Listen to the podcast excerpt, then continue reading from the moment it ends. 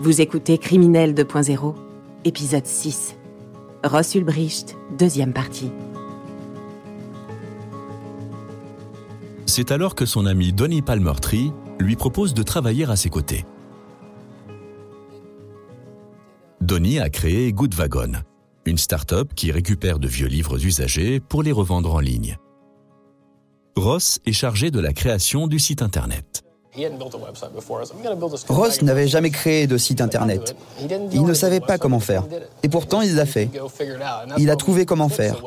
C'est pour ça qu'on s'entendait si bien. On savait se débrouiller. Si on devait faire quelque chose, on le faisait. C'est ça qui était génial avec Ross. Il n'avait peur de rien. Début janvier 2011, Donny doit se rendre à Dallas pour affaires. Il laisse Ross seul aux commandes. Il a pour mission de boucler l'inventaire de 50 000 livres d'occasion entreposés dans ce hangar. Une tâche importante. Pourtant, dès qu'il a un moment, Ross s'installe à son ordinateur et travaille solitaire plusieurs dizaines d'heures par jour, délaissant peu à peu le business de son ami Donny. En janvier, il m'a appelé un soir et il m'a dit Donny, je suis désolé, je n'ai pas passé assez de temps à l'entrepôt. Il n'était pas très précis, mais il m'a juste dit J'ai eu une grosse idée. C'est pour ça que je n'ai pas beaucoup avancé sur les livres. Cette grande idée, c'est l'épiphanie que Ross attendait depuis son départ de la fac. L'idée révolutionnaire qui doit changer sa vie. Ce jour-là, il écrit dans son journal intime Mon idée? Est de créer un site web où tout le monde pourrait acheter tout ce qu'il voudrait, de manière anonyme, sans qu'aucune trace de vente ne soit possible. J'étudie les technologies qui le permettront, mais j'ai besoin d'un business model et d'une stratégie. Un site internet qui permet de tout acheter, à l'abri des regards. Une plateforme de vente en ligne pour contourner des lois qu'il juge illégitimes. Il croyait fondamentalement au fait que le gouvernement n'a pas le droit d'interdire aux gens d'acheter des drogues ou de les utiliser. Russell Brandom, Que ce n'est pas du tout du ressort gouvernemental. journaliste à The Verge. Du coup, s'il pouvait trouver un moyen de permettre aux gens de faire ça, sans que le gouvernement ne puisse les en empêcher, ce serait un progrès pour la société.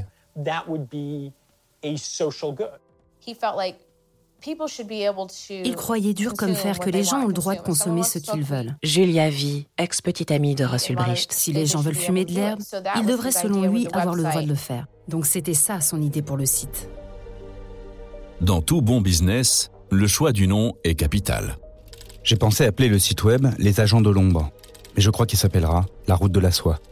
Le nom est un emprunt direct aux routes marchandes apparues entre l'Europe et l'Asie il y a 2000 ans. Un circuit qui a transformé en profondeur les relations commerciales dans le monde. La référence est à l'image de Ross, terriblement ambitieuse. À ce moment, Julia est la seule personne à qui Ross se confie. Je me souviens qu'il me montrait des petits logos. En me demandant quel logo tu préfères. C'était juste une idée de business. Juste encore une autre idée de Ross.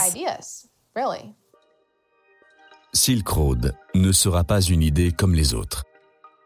Mais il reste encore à relever un défi de taille, comment rester anonyme sur le web. Si vous allez acheter quelque chose sur Amazon, Russell Brandom, il y a deux moyens pour qu'on puisse connaître votre identité. journaliste à The Verge. Vous êtes allé sur un site internet, donc vous avez utilisé l'adresse IP de votre ordinateur. Et celle-ci est reliée à votre nom. Donc, on sait que vous êtes allé sur Amazon.com et que vous voulez acheter une paire de chaussettes. Et comment vous allez payer ces chaussettes? Vous devez entrer en ligne vos données de carte bancaire. Et ce système de paiement est visible par les gouvernements. Pour que Silk Road fonctionne, Ross doit résoudre ces deux contraintes technologiques que sont les adresses IP et les paiements en ligne. Silk Road va s'attaquer à ces deux choses. Première chose, vous ne pourrez vous connecter sur Silk Road qu'avec Tor, un réseau très performant pour cacher vos adresses IP sur Internet. En utilisant Tor, vous ne pouvez pas être localisé. Sarah Jeong, Cela change l'origine de votre connexion Internet. journaliste chez Forbes. Par exemple, Tor indiquera que je suis connecté depuis l'Allemagne, la France ou la République tchèque, alors que je suis en fait à San Francisco aux États-Unis. Depuis 2009, Tor peut être téléchargé gratuitement. Utilisé tout autant par des défenseurs des droits de l'homme que par des organisations criminelles, ce navigateur, symbolisé par un oignon, permet de tromper la surveillance en changeant d'adresse IP, de coordonnées géographiques en quelque sorte. Et qu'en est-il des paiements Eh bien, vous ne pourrez payer qu'en Bitcoin, ce qui à cette époque est une nouvelle monnaie digitale qui permet d'être anonyme. Le Bitcoin est une monnaie virtuelle qui préserve l'anonymat des transactions. Le jeune Texan s'y intéresse de près depuis quelques mois déjà.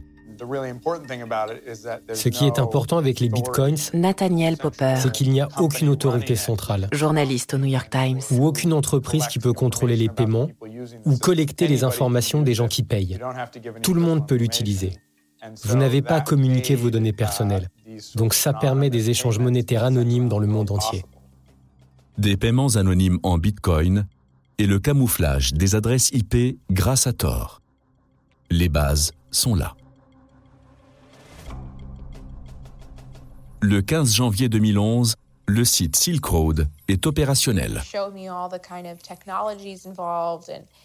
Il m'a montré toutes les technologies qu'il allait utiliser. Mais à ce moment-là, il n'y avait rien sur le site. Donc je me suis juste dit, cool. Je ne savais évidemment pas ce que cela allait devenir. C'est alors que Ross, ce jeune homme brillant de 27 ans, à qui la vie a toujours souri, va prendre la décision réfléchie de transgresser la loi. Il a franchi la ligne. Bien sûr, beaucoup de gens franchissent la ligne, mais celle qu'il va franchir va se révéler être très dangereuse. Ross a un plan en tête. Il a demandé à un ami de lui prêter à la périphérie d'Austin cette petite maison de campagne inoccupée. Pendant trois semaines, l'ex-physicien s'isole, à l'abri des regards, pour faire pousser des champignons hallucinogènes.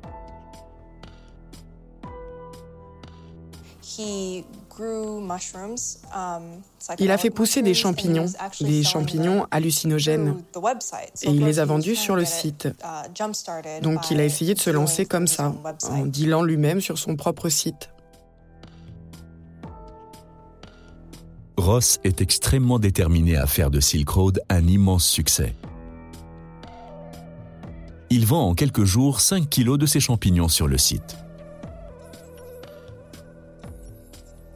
C'est à ce moment-là que Nicolas Christin, chercheur et spécialiste en sécurité informatique, découvre Silk Road.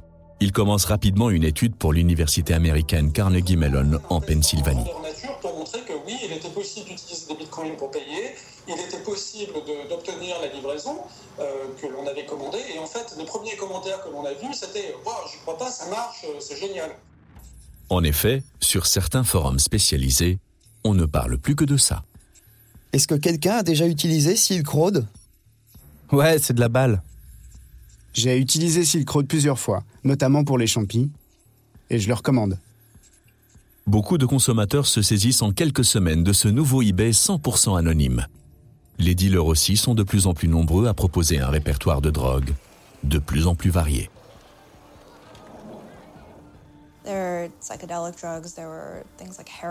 Il y avait tout type de drogues psychédéliques. Sarah Jeong. De l'héroïne, de la cocaïne, un peu de marijuana. Et tout ça passait tout simplement par les services postaux américains. La clé du succès, la livraison à domicile. Les expéditions passent le plus souvent par les services postaux. Pour se faire livrer de la drogue, plus besoin de faux noms ou de fausses adresses. Rien de plus simple. Les acheteurs sont même protégés par une loi américaine. Il y a une chose aux États-Unis qui est assez intéressante. Nicolas Christine. Qui est que si vous vous faites livrer quoi que ce soit chez vous. Chercheur en sécurité informatique. À partir du moment où vous ne signez pas, vous pouvez toujours dire c'est pas moi qui l'ai commandé, quelqu'un m'a envoyé ça. Et donc vous avez, si vous voulez, un, déni qui est possible au cas où vous faites pincer en fait en, récupérant des produits illicites par la poste. Sur toutes ces ventes, Ross touche une confortable commission de 7% à chaque transaction. Le succès de Silk Road va s'accélérer quand, le 1er juin 2011, il fait l'objet d'un article en ligne dans un journal très lu aux États-Unis, Gawker. Le résultat a été que le nombre d'utilisateurs a fortement augmenté. Il a dû être multiplié par 10. On a vu un pic énorme de connexions à ce moment-là. Sur Silk Road, les ventes se chiffrent désormais en milliers de dollars. Près d'un million de comptes sont créés en quelques jours.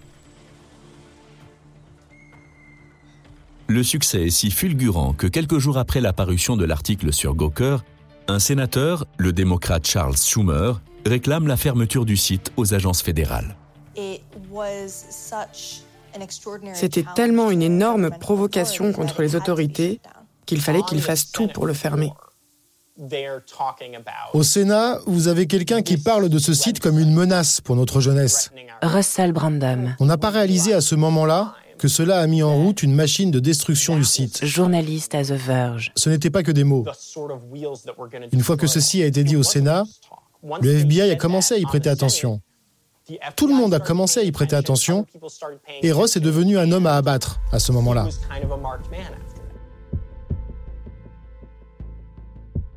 Vous venez d'écouter Criminel 2.0. Si vous avez aimé ce podcast, vous pouvez vous abonner sur votre plateforme de podcast préférée et suivre Initial Studio sur les réseaux sociaux.